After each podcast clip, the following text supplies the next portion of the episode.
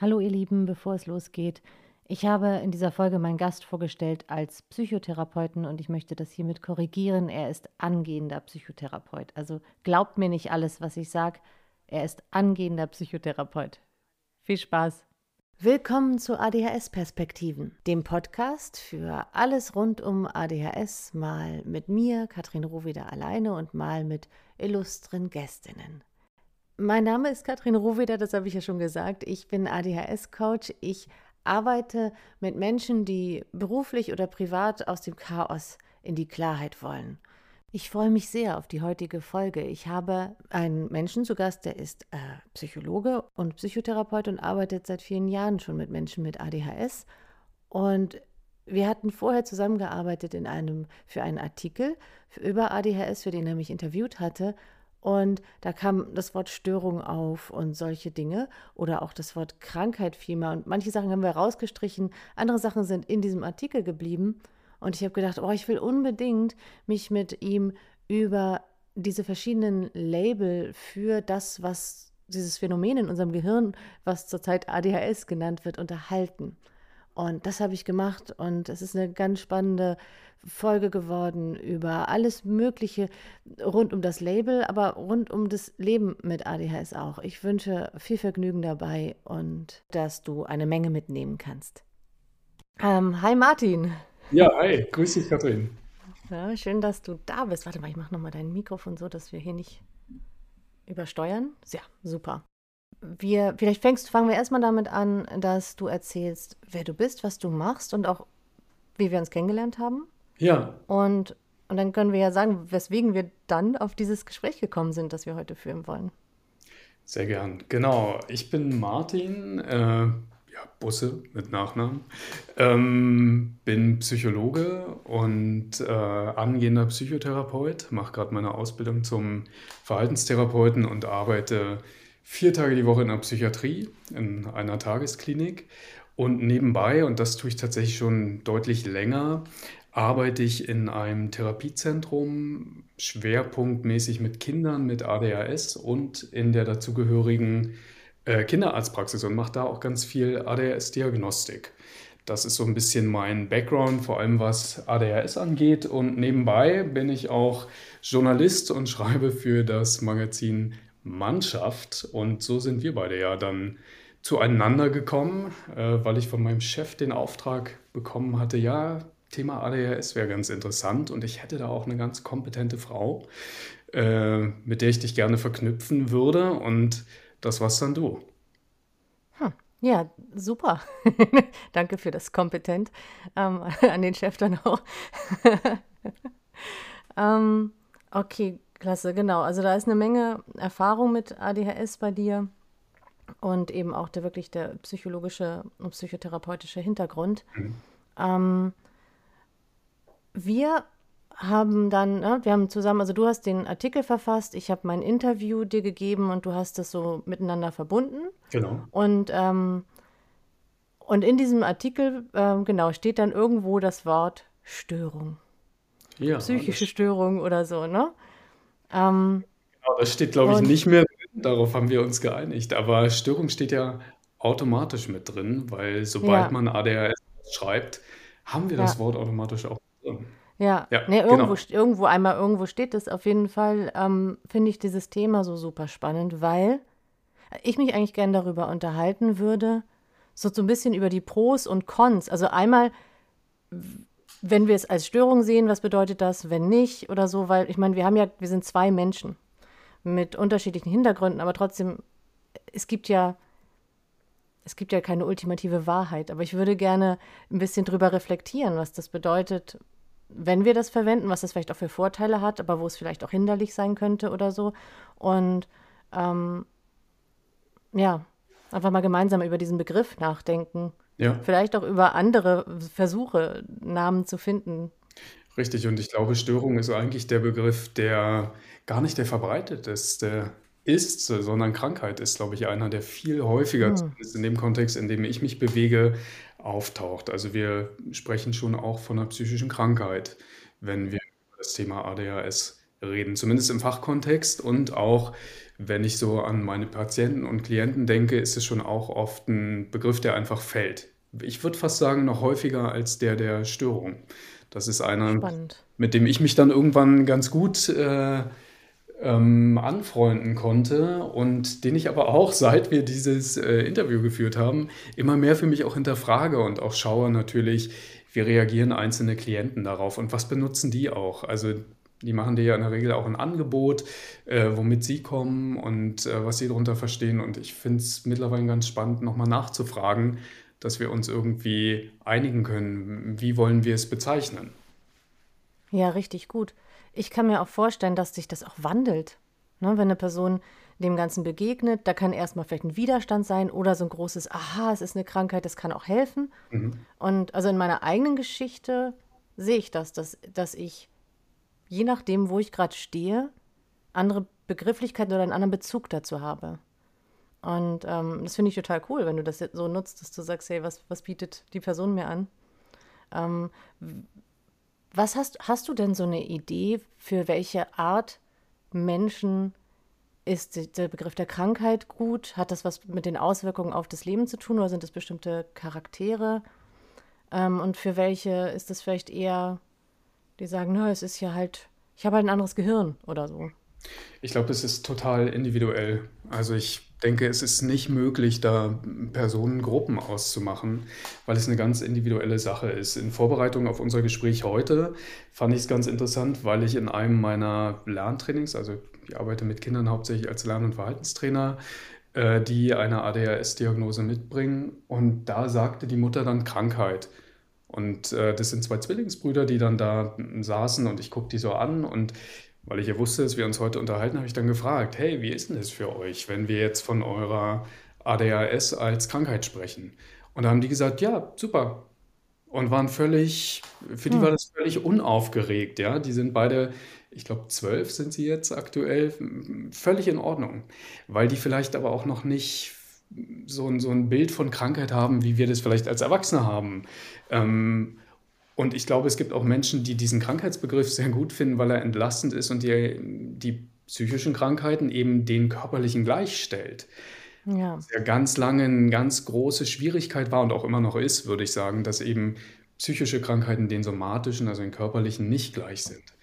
Und ja, vielleicht ist es da manchmal dann auch so ein, so eine Entlastung, auch weil, wenn ich jetzt zum Beispiel an eine Depressionsdiagnose denke oder eine Schizophrenie-Diagnose, dass man einfach sagt, hey, das ist jetzt nicht irgendwie eine ganz andere Box, sondern es ist genauso wie wenn ich mir das Bein gebrochen habe. Es ist eben auch was, was mich da behindert oder was mich stört oder was mich eben krank macht. Und ich finde danach einerseits, also je nachdem, was derjenige eben mitbringt, kann man es durchaus äh, unterscheiden, beziehungsweise wirklich, beziehungsweise wirklich einfach nachfragen. So wie man es vielleicht auch im Rahmen der ganzen ähm, Genderpolitik. Also ich fahre da immer ganz gut mit, dass ich einfach mein Gegenüber sonst frage, hey, was passt für dich? Ja, was ist ja, der Begriff, den du für dich gewählt hast? ja. Ja, und das ist auch ein Signal an die äh, ZuhörerInnen da draußen, äh, dass wir das auch für uns selber wählen dürfen. Also, ne, jetzt auch, weil, ne, wenn, wenn du und ich, wir sprechen mit Menschen beruflich ähm, äh, über dieses Thema, aber auch, dass jede Person das wirklich für sich so annehmen darf. Also statt jetzt vielleicht gegen einen Begriff zu kämpfen, sucht man sich vielleicht das aus, was für einen selber gut ist. Denn ich finde, jede Umgangsweise hat ihre, ihren Wert. Ja, Ne, das, ähm, das eine ist natürlich, wir haben ein bestimmtes System, nach dem Diagnosen gefällt werden. Und wenn die gefällt werden, geht was ganz anderes danach los, zu, zu dem man keinen Zugang hat, wenn man diese Diagnose nicht hat. Und dann braucht es einen Namen und der ist halt momentan, wie er ist. Und ja, ich, ja, siehst du, ist da auch wieder Faden verloren. Aber ähm, diese Berechtigung der Dinge nebeneinander und auch die Berechtigung der einzelnen Personen für sich zu sagen, für mich ist es jetzt gerade das. genau. Und wie du das schön gesagt hast, ich finde, es kann sich wirklich wandeln. Ich fand es total interessant, dass die mit dem Wort Krankheit kein Problem haben, weil das ist eins, was ich tatsächlich für mich schon sehr früh abgelegt habe. ja, Ähm, weil ich auch immer dachte, ah, Krankheit, das klingt dafür ist mir, äh, ist mir die ADHS oder Menschen mit ADHS sind mir an vielen Stellen viel zu funktional für sich selber, als dass ich das Wort Krankheit gerne mag. Aber vielleicht ist es auch genau das, dass ich eben gucke, wie viel Funktionalität ist eingeschränkt. Ich könnte mir auch vorstellen, dass manch einer das für sich eben danach differenziert oder danach auswählt, wie er es bezeichnen möchte. Wir haben ja, wenn wir an die, die milden Formen denken, also die wenig ausgeprägten Formen der ADHS, dann sind die teilweise sogar subklinisch. Das heißt, die erfüllen gar nicht alle Kriterien so, dass wir die Diagnose im ganz klassischen Sinne vergeben würden. Ja. Und dann weiß ich nicht, ob man da von Krankheit spricht. Also dann sind wir auch bei diesem Mhm. Krankheitsbegriff, der gar, Ja, genau. gar keine Definition eine einheitliche hat. Manche sagen, es ist irgendwie die Abwesenheit von Gesundheit. Dann kann ich mich jetzt bei ADHS fragen, ja, fühle ich mich gesund, fühle ich mich funktional, fühle ich mich nicht funktional? Manche sagen, Krankheit ist schon mit starken Funktionseinschränkungen, eben geht das einher. Also es ist wirklich eine ganz individuelle Sache und ich glaube, das ist ja das Schöne, was du auch schon angekündigt hast. Wir werden gar nicht zu einem Fazit kommen, denn das gibt es da gar nicht. Ja, ja. Das ist jetzt der Begriff, der vielleicht am ehesten passt. Und ich mag wirklich diese individuelle Sache. Und ich mag aber auch, dass dieser Anstoß auch für mich nochmal da war, zu überprüfen, A, wie sehe ich es? Also wo packe ich es rein? Und ich habe für mich gemerkt, diese Schweregradunterteilung ist was Gutes, wo ich vielleicht den Störungsbegriff manchmal dann auch beiseite packen würde und manchmal aber durchaus auch wieder mir heranziehen möchte. Und ähm, ja, jetzt habe ich auch den Faden verloren. Ich glaube, das andere, worauf ich eben hinaus wollte, war wirklich diese individuelle Entscheidung. Also, dass jeder Mhm. sich gucken sollte oder das Ja. entscheiden darf. Ich will was antworten, aber ich möchte diese Tür aufmachen, weil ich das Gefühl habe, meine WLAN-Verbindung ist nicht gut genug. Ich sitze bei meinem Sohn unterm Bett Ja, tue und weil hier der Ton so schön trocken ist. Und äh, jetzt muss ich dich ein bisschen wegschieben. Aber dann komme ich gleich wieder. Warte mal kurz. Oh. Ja, ich kann ja schon mal sammeln, bevor ich. Also wir haben, wir haben eben besprochen, ähm, genau, es ist individuell. Ach so, genau. Jetzt weiß ich, was ich, was ich sagen wollte. Was ich spannend finde, weil du meintest, diese, mh, die, die Schweregrade oder die Art der Betroffenheit. Und ähm, klinisch, subklinisch, also ne, klinisch bedeutet, äh, da ist Behandlungsbedarf oder dann könnte man das als Störung bezeichnen in der Diagnose. Ähm, ich weiß aus der Logopädie noch, dass wir Berichte ja viel danach gefasst haben, nach äh, der International Classification of Functioning. Und da, sind, fallen ja bestimmte Bereiche rein, also so, so körperlich. Wie ging das nochmal? Ich habe nicht mehr alles im Kopf. Aber auch, was du für eine Teilhabe haben kannst und Aktivität, also Partizipation und Aktivität und so. Ähm, hast du da, äh, hast du da eigentlich ein System, wonach du dann Leute klassifizierst sozusagen oder ist es eher vom Gefühl her von dem, was die sagen? Nee, es gibt da ganz klare Kriterien für, den, für die Schweregradermittlung.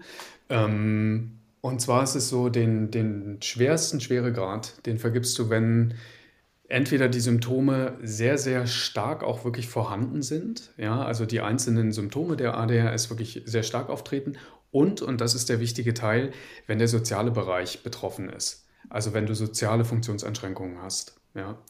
Oder, und das ist die zweite, mm, oder die, die zweite Sache, die zu einem schweren sch- oder zu einer schweren Ausprägung führen können, wenn schon andere Störungen parallel da sind. Wir haben ja viele ADHSler, 70 Prozent sind es, ähm, die eine zweite Diagnose haben. Also häufig Depressionen, Angststörungen, Suchterkrankungen sind die drei, drei häufigsten. Und wenn da schon komorbid, so nennt man das, wenn also gleichzeitig was auftritt, wenn da was da ist, dann kann man sich auch darauf, oder würde ich mich darauf, ähm, oder würde ich dazu kommen, dann auch diese schwere Ausprägung zu vergeben. Bei der Mhm. mittleren ist das nicht so. Da müssen diese sozialen äh, und, oder diese interaktionellen Schwierigkeiten, also zwischen den Personen, mit dem Umfeld, die müssen gar nicht unbedingt auftreten. Da ist hauptsächlich diese Konzentrationskiste und im Leistungsbereich vor allem vordergründig. Das macht einen Unterschied, weil wir die medikamentöse Therapie bei den Kindern zum Beispiel nur bei der schweren Ausprägung empfehlen, als unbedingte Therapie, bei den Erwachsenen schon ab der mittelgradigen.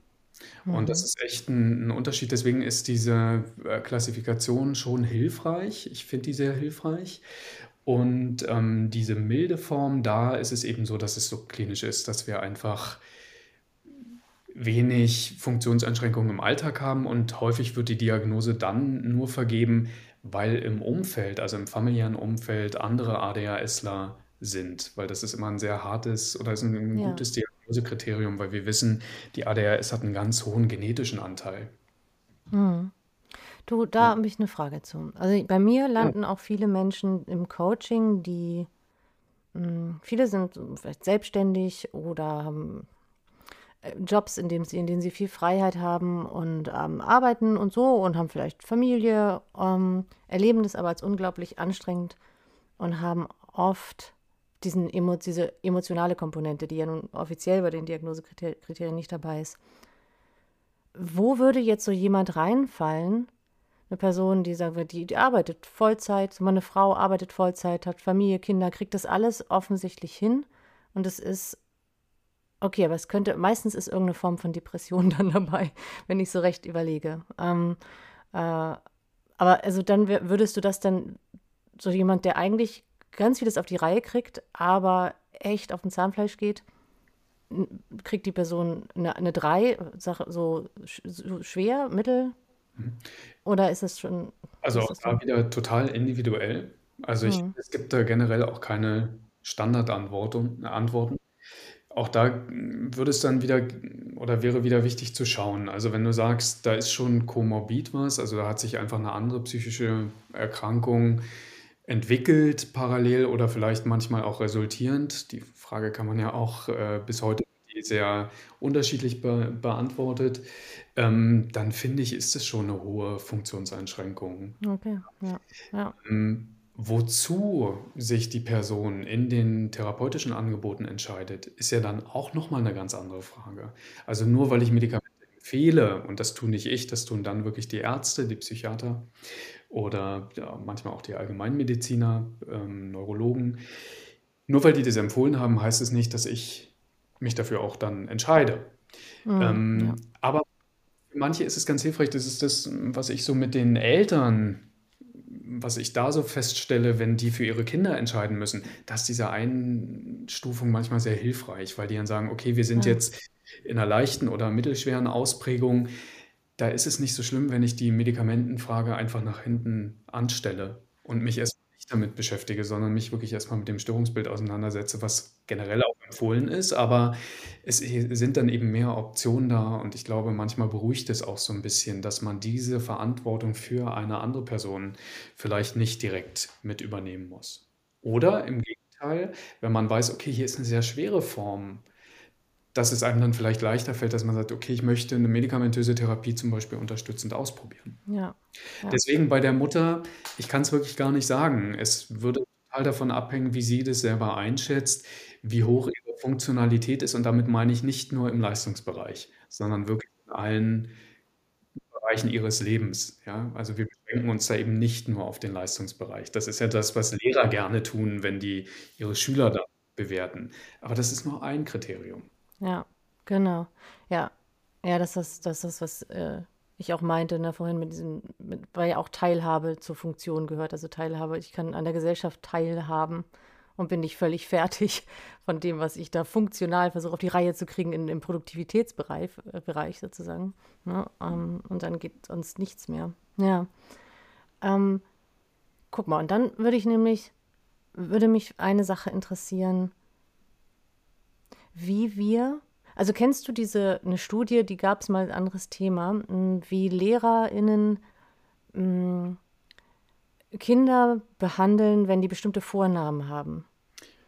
Also, ich Also wenn das so, Studie nicht, aber ich weiß so 'n bisschen, worauf du hinaus willst. Ja, genau, weil es gibt ja irgendwie so, ähm, so, so bestimmte Vornamen, wo sofort, also wo erwiesen wurde, dass äh, die Lehrkräfte dann diese Kinder ein bisschen anders behandelt haben, weniger von denen erwartet haben und so weiter. Mhm. Und ich beschäftige mich gerade damit, wie gehe ich sowohl als Person, wenn ich Unterstützung suche, als auch unter, als Unterstützung gebende Person daran, je nachdem, ob ich Patient bin oder nicht. Also, wenn jetzt als Stimmtherapeutin oder als Logopädin kommen ja Patienten zu mir. Mhm. Und sehr, sehr, ich bemühe mich immer, die wie Klienten ein bisschen zu behandeln. Aber, aber auch die kommen mit einem Selbstbild als Patient zu mir. Und, und wie ist das anders? Und dann überlege ich nämlich, wenn ich Stimmtrainings gebe, gehe ich anders mit den Leuten um. Und die gehen auch anders an ihr Thema ran, weil sie nicht an einem, sie sagen nicht, oh, ich habe ja da ein Problem oder eine Störung, sondern ich will an meiner Stimme arbeiten. Das ist eine andere Richtung und ein anderes. Ähm, ja, da, das hat mich jetzt in diesem Vorfeld äh, äh, habe ich mir Gedanken darüber gemacht, als ich dachte, wenn wir gleich drüber sprechen, ob wir nicht darüber auch mal mhm. reden wollen. Was sagst du dazu? Ja, es ist eine Frage, die ganz aktuell bei mir ist, durch die Arbeit in der Tagesklinik und im psychiatrischen Kontext. Ähm, ich bin eigentlich in den letzten Jahren, und ich kann nur für mich sprechen, weil es schwierig ist, als aus Patienten- oder Klientensicht zu gucken, äh, weil ich das in dem Moment natürlich nicht bin. Also kann ich nur überprüfen, behandle ich anders, je nachdem, für welches Wording ich mich entscheide. Und ich habe mich relativ klar in den letzten Monaten und Jahren schon dazu entschieden, egal in welchem Kontext ich spreche, von Klienten. Das ist für mich aber insofern auch einfach, weil man als Therapeut ja auch eine Art Dienstleister ist. Das heißt, mhm. der Klient, die Klientin bringt ihr Thema, sein Thema ein und ich muss dann eben schauen, ist das was, was wir zusammen bearbeiten können. Ähm, ich bin kein Arzt, der Medikamente gibt, sondern ich brauche ein Gegenüber, was aktiv mit in den Prozess einsteigt. Und deswegen mag ich das Wort Klienten mehr. Mir fällt aber dann auf, wenn ich dann zum Beispiel so eine Entspannungsgruppe leite und dann so sagen möchte, wer nimmt die Zettel für die mit? Naja, dann sage ich nicht mit Klienten, dann sage ich natürlich auch mit Patienten, denn mit. Ja. Ja, und dann Ja. ah, irgendwie Mist. mein Wort. Also, Ja. weil ich den weil ich aber auch Therapie als was sehr ja, wirklich A, wie eine Dienstleistung wirklich auch empfinde, weil in dem Moment, wo derjenige, der mir gegenüber ist, nichts will, ist, glaube ich, therapeutisch auch einfach gar nichts möglich. Das ist meine therapeutische Haltung. Ähm, ja, und deswegen, ich tue mich da sehr schwer mit dem Wort Patient, weil da für mich dieser Krankheitsbegriff immer so vordergründig Ja. ist. Und den habe ich ja zumindest im Bereich der ADHS eh schon irgendwie abgelegt. Und auch was so die anderen psychischen Erkrankungen betrifft, ähm, denke ich immer so, ja, das Gegenüber hat so viel hm, Autonomie und so viel, was da irgendwie ist, was in dem Patientenbegriff mir manchmal so ein bisschen abgesprochen Ja. ist. Aber das ist meine Einstellung. Und ich habe überhaupt Mhm. kein Problem damit, wenn Kollegen von Patienten sprechen. Ich stoße mich da nicht dran. Und ich habe auch kein Problem, wenn meine Klienten oder Patienten eben sich selber als Patienten bezeichnen, ja. Das weil, wenn du wie du gerade meintest, es gibt natürlich auch ein bisschen eine Aussage darüber, wie ist denn das Selbstbild an der Stelle und die Selbsteinschätzung. Und die ist vielleicht manchmal auch wichtig. Ja. Ja. Ja, also genau, weil einerseits ist, das lese ich ja auch ganz viel, dass Leute sagen, ey, es ist für mich voll die Erleichterung, mich als Patientin zu sehen oder das als Krankheit oder Störung zu sehen, weil ich dann nicht mehr schuld bin, Mhm. weil die ganz viel mit diesem, mit Schuld und Scham zu tun hatten oder haben. Ähm, und dann ist das sicherlich irgendwie hilfreich und bei anderen kann es hilfreich sein, sich da rauszubewegen und sich als Klienten zu sehen, Mhm. die sich etwas erarbeiten und holen und ähm, um sich in Richtung, in Richtung äh, äh, etwas, keine Ahnung, von Sonnenschein und zu bewegen. Also sie sich, äh, es ist ja so eine andere, das bei dem einen ist ja so ein bisschen, ich will, das ist so mein Ding, ich will eine Störung Mhm. behandeln und ähm, um zu so einem bestimmten Normalzustand zu kommen, wo vielleicht die Störung nicht mehr so schlimm ist. Und wenn ich aber Klientin bin, dann sage ich, oh, ich habe Bock auf das und das, da und da hinzuarbeiten. Und dann hat es für mich eine andere Richtung, so eine andere Dynamik. Und die, mich selber bestärkt die als Klientin Ja. oder Ler Lernende durchs Leben zu gehen. Ja, absolut. Das ist ja genauso wie dieses andere Wort, was da gerade fiel bei dir, Normalität. Ähm, ist ja auch sowas, ne? Also will ich hin zu einem normalen Zustand, wo ich dann auch, und das kommt ganz oft, also das hört man jetzt auch fern der ADHS im psychiatrischen Kontext massiv. Ja. Ich möchte wieder normal sein, ich möchte wieder Ja. ein normales Leben zurück, wo für mich ganz schwierig ist zu begreifen, was es dann sein soll. Und eine Frage, die für mich dann bei den Klienten wirklich ganz wichtig ist, ist mal fern des Normalitätsbegriffes, was bedeutet das für sie? Also was ist das, wo sie hin möchten? Und deswegen mag ich diesen Begriff der Funktionalität da etwas mehr. Weil Funktionalität hat für mich immer wie so 'n so 'n laufenden Motor. Manche finden es aber auch wieder zu mechanisch. Die sagen dann: „Ja, ich bin ja keine Maschine.“ Also, funktional klingt so, als ob ich Ja, das ist was, was was du aus deiner Ausbildung also, ich könnte das mit meiner meinem logopädischen Hintergrund auch kann das voll verstehen, weil ich weiß, wir haben mit solchen Begriffen gearbeitet. Und, äh und für andere ist das so: „Hä, w“ für die hat ja, dann denkt man an Autos Mhm. und Maschinen, ja. Und wenn man aber aus irgendwie dem medizinisch-therapeutischen Bereich kommt, da ist das 'ne normale Begrifflichkeit, an anhand der man ja auch viel auch Fortschritt von Therapie oder oder, äh. Behandlung oder wie auch immer, ähm, festmacht, ne? Ja.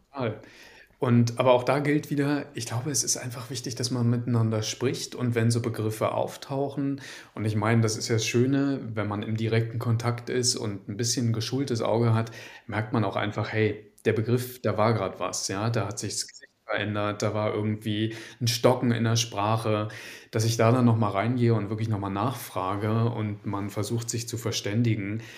Wie wollen wir's nennen? Wo wollen wir hin? Was sind die die Grundlagen? Worauf können wir uns einigen? Finden wir zusammen eine Sprache, die passt?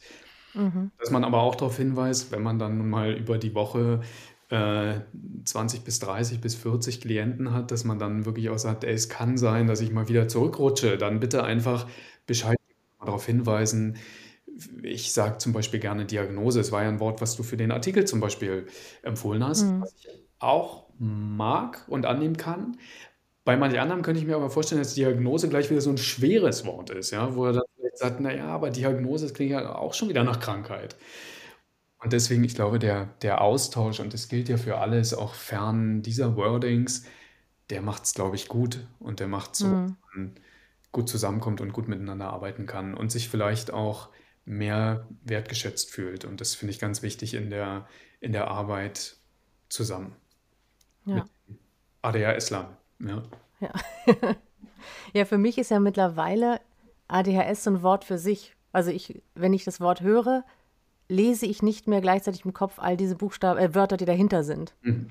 Also, ne, deswegen sind's irgendwie vielleicht ADHSler oder oder ADHS ist so 'n so 'n Wort, was ich gar nicht mehr auseinandernehme, weil dann fängt man an, so: „Stimmt denn das alles eigentlich so? Und eigentlich stimmt das doch gar nicht. Was ist doch eigentlich dies oder jenes?“ Und das ist jetzt einfach wie ja, das das Schild, das das das da an der Tür dieses Menschen steht oder das G am Gehirn, äh, dran und, äh und da und bis es einen einen passenderen Begriff gibt oder bis die Forschung noch besser weiß, was da eigentlich los ist, ähm, ist das wie ja, also, nehme ich's gar nicht unbedingt immer so auseinander mehr, ja.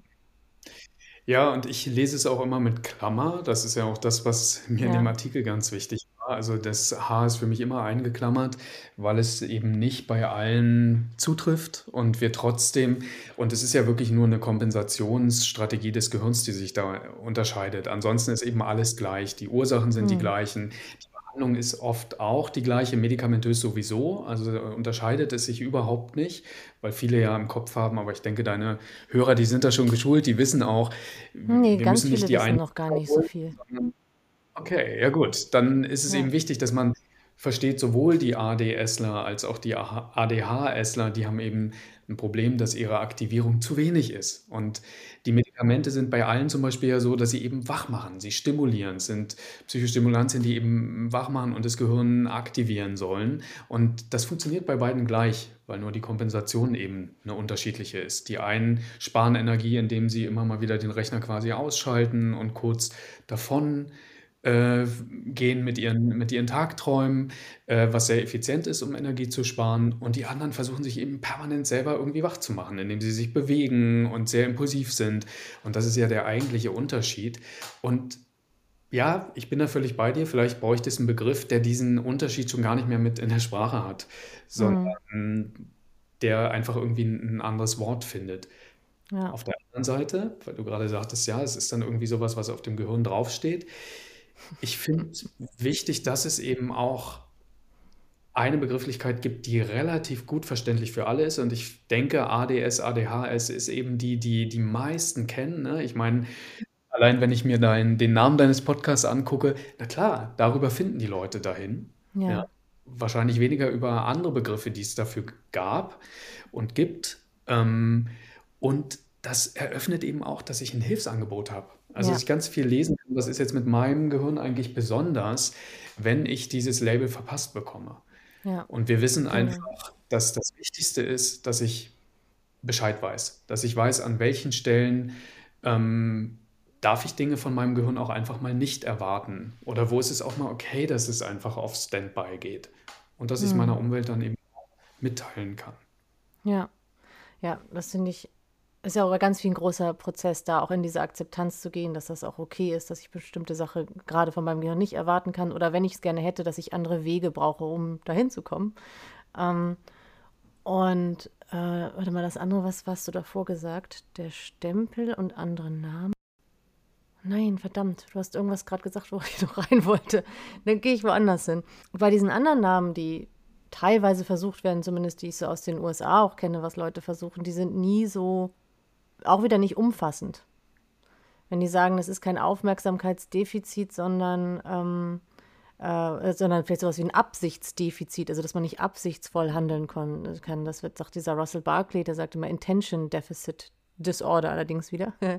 ähm, und ähm, wo vor allen Dingen, es steht wieder drin, als könnte man etwas nicht.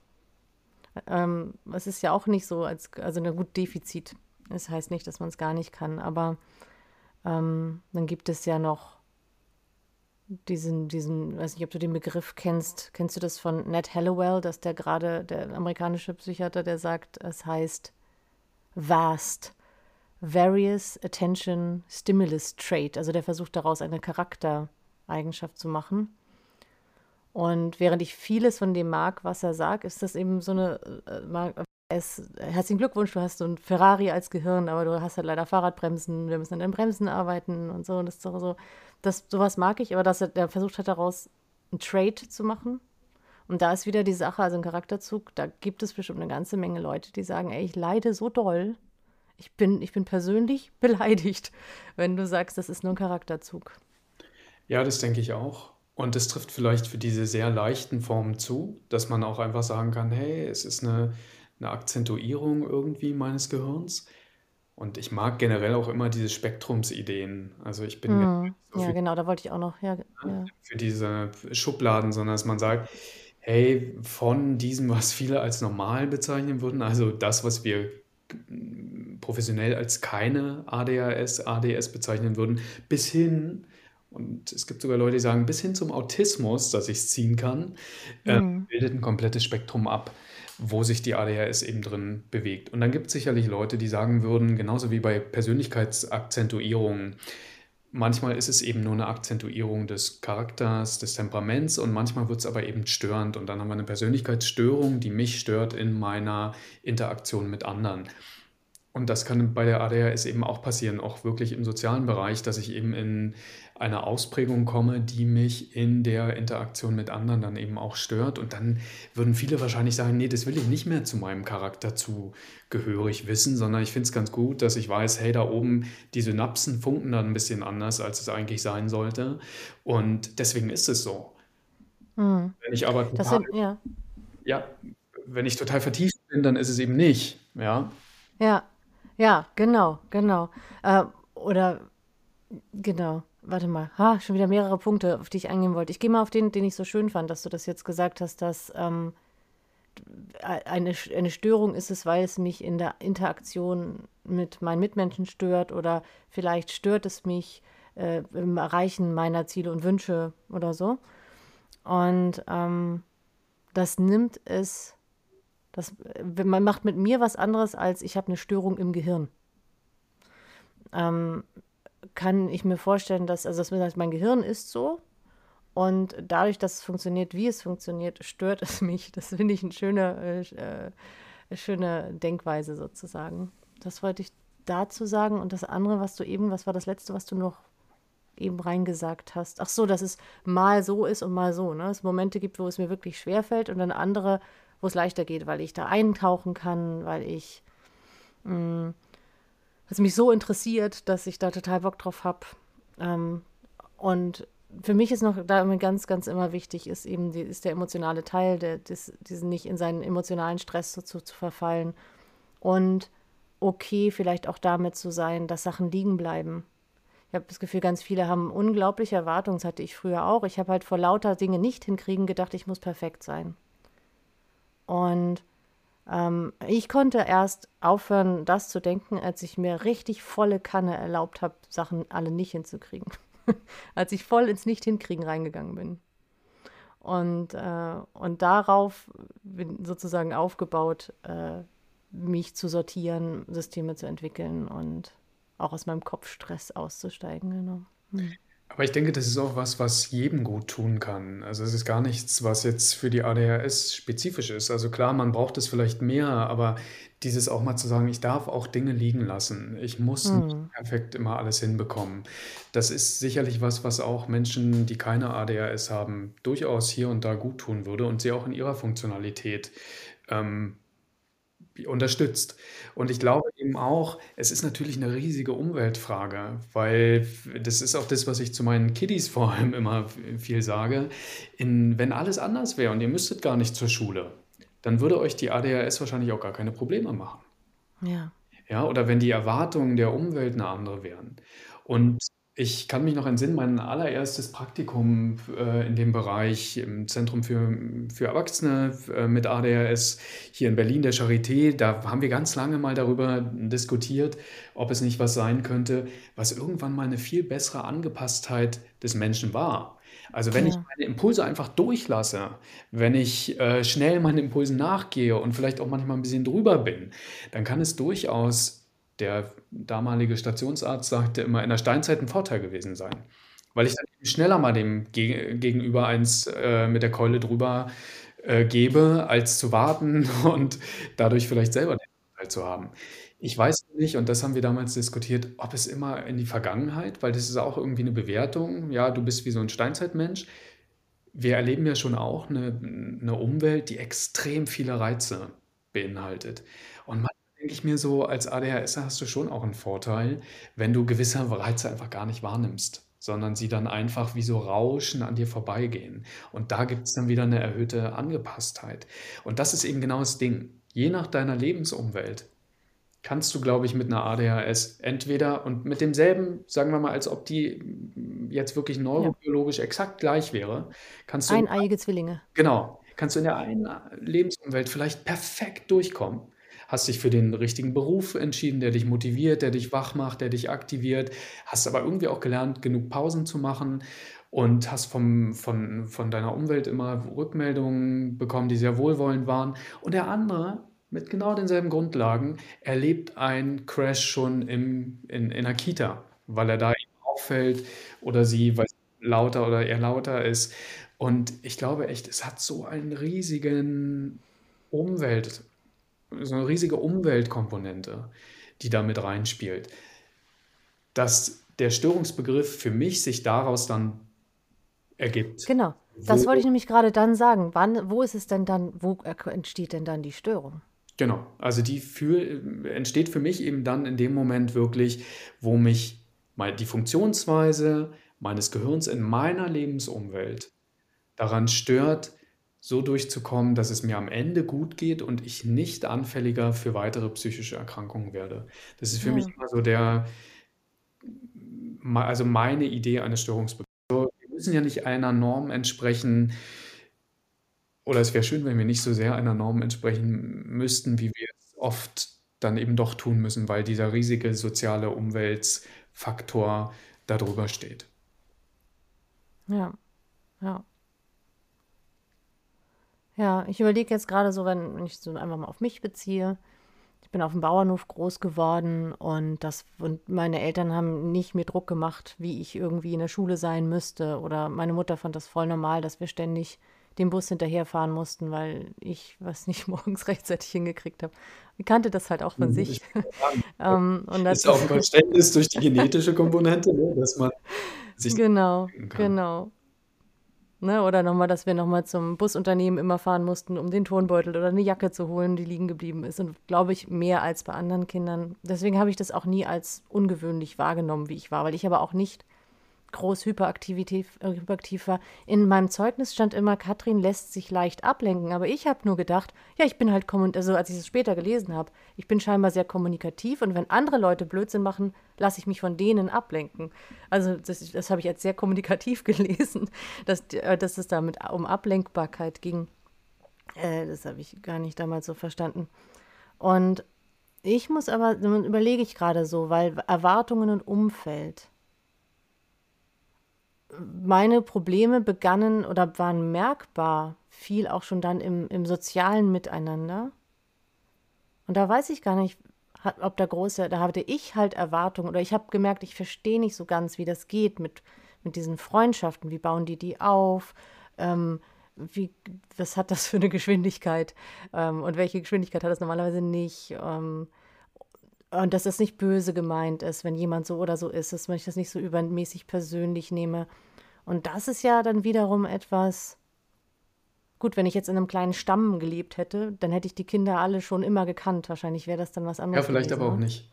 Und genau da ergibt sich ja dieser, auch diese Einteilung mit dem Schweregrad. Also das, was du gerade beschreibst, wäre genau ja. der Punkt, wo wir sagen, da ist einfach ein hohes Risiko, dadurch, dass die sozialen Interaktionen betroffen sind, dass dann eben sich auch wirklich weitere Störungen ausbilden. Der Leistungsbereich ist oft noch irgendwie abfederbar, weil wir ja auch Systeme haben, wo man eben auch andere Karrieren machen kann mittlerweile. Auch wenn die Schule immer noch einen riesigen Wert hat, ist es schon so, dass man auch auf dem zweiten Bildungsweg oder indem ich im Sport gut bin oder irgendwas anderes schon auch andere Lebenswege zeichnen kann. Der Soziale allerdings, der Ja. ist sehr, der, da ist er dann vielleicht wirklich auch begrenzt, weil ich natürlich gewisse soziale Normen sind einfach sehr, sehr markant und sehr, sehr klar gefordert. Und dann da vielleicht auch nochmal der Geschlechterunterschied von Frauen natürlich auch nochmal anders oder Mädchen nochmal anders als von Jungs.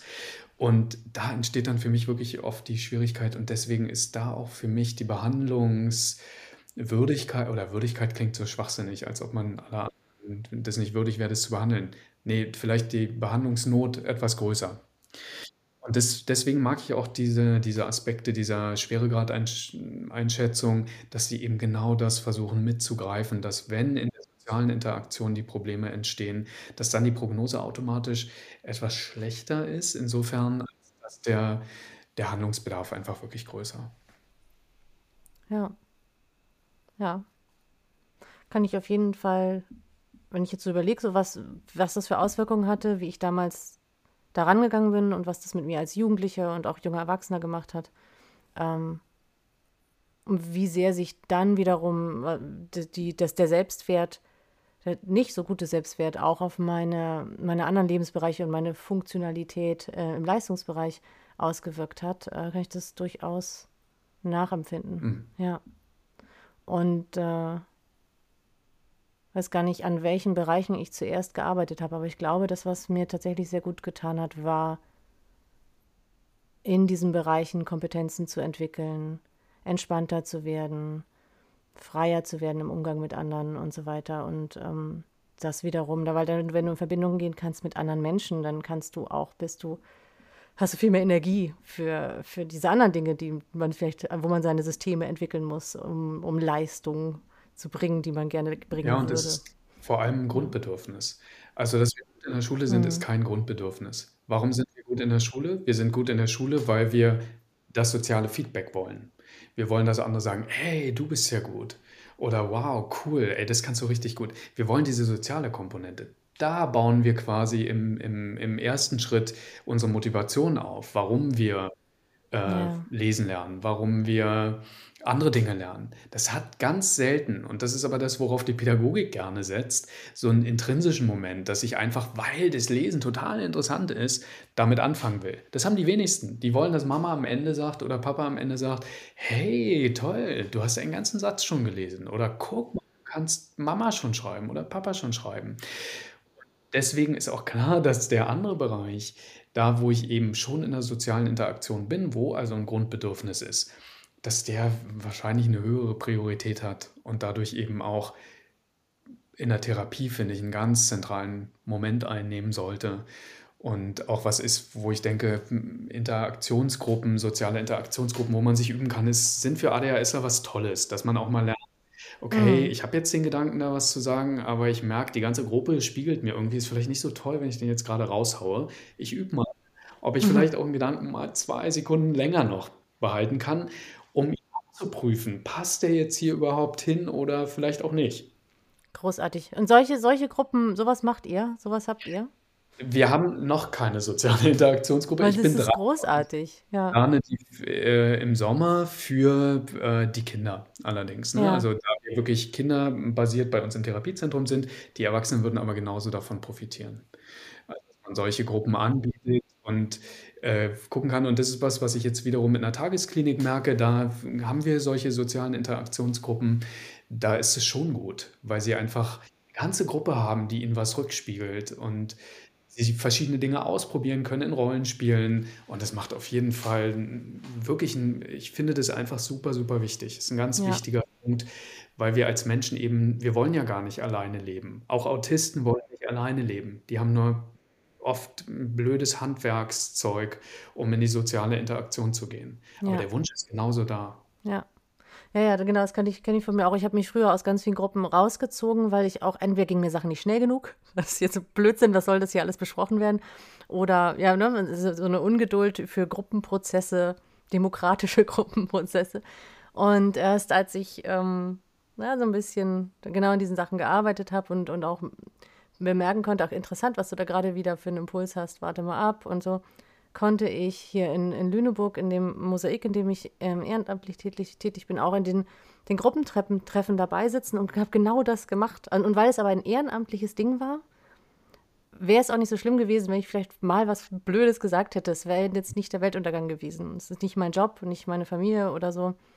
Und äh, das war super spannend, weil ich noch am Anfang, weiß ich noch, es war relativ neu für mich, obwohl ich weit erwachsen war, so zu diese Prozesse mitzugehen, die sie machen und auch in der Art, wie sie dauern und das Gute darin zu erkennen. Und was mir hat das geholfen, ähm, das als, als so Forschungsarbeit und, und auch zu sehen und aber auch zu sagen, das ist ja spannend, wie sich die Leute hier verhalten, guck mal, was die Person macht oder die. Also ich brauchte schon eine Beschäftigung, ich konnte nicht einfach nur den Prozess mitgehen. Aber es war ein richtig gutes Übungsfeld, wo ich dann auch gemerkt habe, hey, du wirst besser. Du wirst besser. Erst war es ein Aushalten und dann konnte ich ein bisschen mitmachen und dann konnte ich aktiv mitmachen. Ja, also es äh, kann sich langsam aufbauen. Ich finde das super wertvoll. Ja. Total. Und ich kann eben Fehler machen, ohne eine Rückmeldung zu bekommen, die direkt auf mein Sozialleben äh, Ja. Auswirkungen hat, weil sie eben in so einem geschützten Rahmen stattfindet. Und deswegen, man sieht es ja auch wirklich bei Autisten, die solche Trainings wahrnehmen, dass sie wirklich viel, viel funktionaler, um das Wort wieder zu bedienen, darin werden dann auch in Interaktion zu gehen, ja, bis hin zu einer Beziehung oder äh, ähnlichem das einzugehen, weil sie sich eben auch Dinge wirklich auch abgucken können und dann für sich probieren können. Ich habe zwar vielleicht innerlich gar nicht den Motor, der mir sagt, das sollte ich jetzt tun, aber ich habe das ganz oft gesehen, ich probiere es mal aus und dann über Try and Error merke ich, hey, kommt eigentlich ganz gut beim Gegenüber an. Der geht mal nicht weg und verzieht das Gesicht, sondern der bleibt irgendwie da und ist interessiert. Hm, Und ich hm. glaube, das ist wichtig. Und da gleichen sich die ADS, ADHSler oder manche, die gerade diese soziale Schwierigkeit haben, auch den Autisten wirklich, dass sie manchmal einen Spiegel brauchen und sehen, ja, okay, cool. Und wenn es dann noch nachbesprochen wird und nochmal reflektiert wird, ist natürlich der Lerneffekt automatisch nochmal etwas verstärkt. Und Ja, deswegen ist das total empfohlen und sollte es viel, viel mehr geben. ja, Es ist leider wie in dem kompletten Bereich, wir haben einfach viel zu wenig Angebot für alles. Ja. hm, ja. Ja, und das ist, das ist wirklich so schade, weil so viel, das Leben kann, könnte so viel leichter sein. Und Und mit wenigen Mitteln könnte es leichter sein. mit, Das ist auch jetzt, mit wenigen Mitteln, ne? Was hast du gesagt? wenigen Mitteln. Das Ja, ist nicht so hm, teuer, wie wenn ich dann die ganzen Folgeerkrankungen behandeln muss. Ne? Wenn ich dann die Depression, die Suchterkrankungen, die bei ADHS dann so äh, viel mehr hm, da sind, die sind so teuer. Es hm, würde auch wirklich vom Gesundheitssystem da mal anzugehen und zu sagen, hier, das ist ja wie überall, wo Prävention gefragt ist, mit einfachen Trainings, die wirklich relativ kostengünstig sind, da zu investieren und da reinzugehen. Und dann braucht es auch viele andere Hilfemaßnahmen gar nicht mehr so stark. Und auch so ein Ding. Leitliniengetreu werden Coachings empfohlen mhm. als erste Maßnahme, aber sie werden nicht bezuschusst. Also, was ist das? Ja, ich kann ja nicht was empfehlen, wo ich dann sage, nö, eigentlich mhm. äh, möchte ich dafür aber dann kein Geld ausgeben ja. als, als ja. Gesundheitssystem. Ja, und da gibt es, Schwierig. Gibt es, ich weiß ja, bei der, in der Logopädie gibt es viele Verbände, die da Lobbyarbeit betreiben sozusagen oder die das, die dafür sorgen, dass die, dass das auch bezahlt wird und angemessen und so. Gibt es eigentlich, weißt du, ob unsere Vereine und Vereinigungen in diesem Bereich ADHS da eigentlich auch aktiv sind?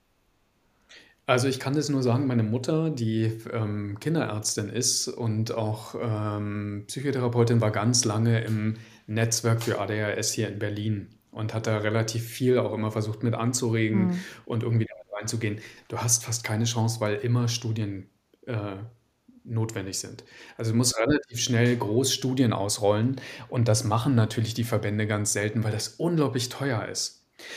Das heißt, da muss dann ein Forschungsinteresse da sein, dass jemand sagt, ey, ich würde mir gerne mal Coaching anschauen. Werden die, wird aus der psychologischen, psychotherapeutischen Ecke sehr wenig kommen, weil eben der Coaching-Begriff nicht geschützt ist. Das mhm. heißt, wir haben da ganz viele äh, Coaches auch dabei, wo auch ich sagen würde, Mensch, es ist schon, es gibt halt keinen Qualitätsstandard nee. oder sehr, es gibt keinen Qualitätsstandard, sagen wir es, wie es ist.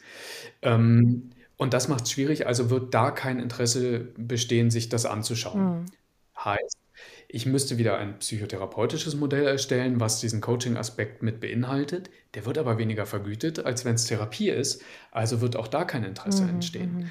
So beißt sich die Katze da wirklich in den Schwanz. Und ich glaube, das wird nicht passieren, dass diese Verbände, die die Mittel kriegen, so groß ist auszurollen, dass am Ende die Krankenkassen sagen, hey, ja, okay, übernehmen wir. Ja, ja selbst in, ja, ich selbst in den USA passiert das wenig, wo ja zumindest Coaching, äh, wenn das unter bestimmten Organisationen läuft, auch einen gewissen anderen Stellenwert hat oder auch also eine Qualitätssicherung durch sehr bekannte Verbände. Ähm, und selbst da gibt es wenig haltbare, gute Studien. Ähm, die, es gibt alle möglichen und es gibt Erfahrungen und, und so, aber das, was, was Goldstandard hat, was wirklich dann auch äh, ähm, standhalten würde, vielleicht sogar dann bei unserem äh, deutschen Gesundheitssystem übertragbar wäre, das äh, gibt selbst da wenig. Und äh, na, vielleicht ist das so ein ähnlicher Weg wie mit der, mit der Psychologie, dass das erst was ist, was so ein paar Leute machen und irgendwann wird das, äh, gibt es da eine, eine, eine Schule, dann, wird es ein Studium äh, sozusagen oder wird es da gab es ja früher auch mhm. mal irgendwann keine Qualitätssicherung in dem Sinne. Ne? Das, äh, das ist ja auch eine relativ neue Wissenschaft. Ja. Genau. Also sie ist halt einfach der, der Philosophie irgendwann entwachsen. Hm. Ähm, und die Qualitätssicherung oder auch die Veränderung der, der Psychologie ist ganz stark. Also heute studiert man auch direkt Psychotherapie. Das habe ich damals nicht gemacht, sondern ich musste Psychologie studieren, um dann überhaupt den, die psychotherapeutische Ausbildung zu machen. Ja. Was mir nicht geschadet hat, weil man natürlich auch nochmal andere Dinge lernt. Und Psychologie ist ein sehr breites Feld, wo man in ganz viele unterschiedliche Richtungen gehen kann. Aber ja, macht es halt manchmal nicht unbedingt einfacher. Ja, ich hoffe nur, dass es es ist lang. Ich hoffe nur, dass es für die, für die Behandlung oder das Hilfeangebot für ADSler, ADHSler nicht so lange dauern wird wie die, die, die Emanzipation der Psychologie. Mhm. Weil dann ist wirklich ganz, ganz viel verschenkte Zeit, mhm. die wir deutlich effektiver schon nutzen könnten. Ja. Ja, was ich schade finde, was ich manchmal das Gefühl habe, dass unter diesen Hilfsangeboten jetzt Therapie, äh, Coaching, irgendwas, dass manchmal Sachen extra weggelassen werden oder so. Also es ist ja keine Konkurrenz, sondern es ergänzt sich ja. Also ich arbeite ja mit ganz anderen Leuten oder auch an anderen Zielen als jemand, der eine, eine Therapie geht. Oder zu mir kann man ja auch kommen, wenn man eigentlich kein großes Problem hat, aber man will jemanden, der ein ADHS-Gehirn versteht und sagt, ich will einfach weiter, ich will noch mehr. Also und, ähm, und auch bei Coachings, äh, ich kann ein Coaching also auch das kann mit ganz vielen unterschiedlichen Menschen arbeiten oder vielleicht auch sogar schwere Graden, Graden ohne dass es in, in eine Therapie abrutscht, wenn man weiß, wo die Grenzen sind, sozusagen. Und da würde ich mir in Deutschland noch ein bisschen mehr Austausch und Offenheit wünschen. Also ich bin manchmal überrascht, wie viel Offenheit da ist. Aber ähm, dann sehe ich doch, wenn ich irgendwie Artikel lese, wie oft Sachen, die, ne, jeder preist so seins an und will das so festhalten. Und das ist so schade, weil ich habe selber unglaublich viele verschiedene Sachen gemacht und bin daraus dann die Person geworden, die ich jetzt gerade zurzeit bin. Und äh, würde mir das auch für alle anderen wünschen, dass die äh, sie wählen können und dass das und auch wir alle miteinander zusammenarbeiten. Oh, jetzt hat mein Handgelenk geknackt, das hört man bestimmt. aber das ist eigentlich führt es ganz zum Anfang wieder zurück, weil auch da ist es halt viel Wording. Also eben Coach, Coaching ist auch ein, ein, ein Wort, was eben so viele, so viel, so viele Facetten hat, mhm. dass manchmal die Frage ist, wo besteht die Schnittmenge und auch Psychotherapeuten, Therapie, das ist so viel. Ich weiß aber gar nicht, ja, also man muss ja für sich so seinen Weg da durchfinden und dann kann ich sagen, was bin ich für ein Psychotherapeut? Das heißt aber nicht, dass ich dem klassischen Bild eines Psychotherapeuten entspreche. Also da merkt man eben, ja klar, wir haben diese Wordings, weil sie uns natürlich auch eine Struktur und eine Hilfe geben und die sind sicherlich auch wichtig, damit wir ungefähr wissen, sprechen wir über dasselbe oder tun wir es nicht. Aber es ist eben mehr als nur ein Wort, was dahinter steht. Und so ist es ja eigentlich auch bei dem, was wir am Anfang gesagt haben, Krankheit, Störung, Diagnose. Jeder muss für sich individuell eben schauen, was ist das Wort, wo ich mich wiederfinde und wo ich meine Bedürfnisse oder meine Schwierigkeiten vertreten sehe. Und ich denke, dann ja, kann man irgendwie damit arbeiten. Aber hast du das gewusst, dass, dass das jetzt ein richtig gutes Schlusswort nach einer ungefähr einer Stunde ist? Das klingt gerade perfekt. Du hast ja gerade so einen Bogen geschlagen. ich war gerade äh, total beeindruckt hier gerade um 15 Uhr. Ja, aber ich, weil ich finde es einfach spannend, dass wir wirklich auf verschiedenen Ebenen immer wieder merken, Sprache ist begrenzt, die ist einfach begrenzt so. Genau. Und ich fand es total interessant, weil ich muss sagen, ich habe für mich auch manchmal Vorurteile, was Coaches angeht, obwohl ich selber als einer arbeite, weil ich eben noch kein fertiger Therapeut bin, dann muss ich mir einen anderen Begriff eben ranziehen und mir ist auch wichtig, dass meine Klienten eben wissen, ich bin kein fertiger Therapeut, ich bin ein Psychologe, aber eben kein fertiger Therapeut. Deswegen, ich benutze immer gerne das Wort Trainer, weil man was trainieren will, irgendwelche Skills, irgendwelche Fertigkeiten trainieren möchte. Und ich fand es spannend, ähm, tatsächlich dann so über dich zu stolpern, mehr oder minder geschubst gestolpert, um zu merken, okay, es gibt auch echt fähige Leute da draußen, die das, was ich als Psychologe unter ADHS verstehe, gut nach außen transportieren können.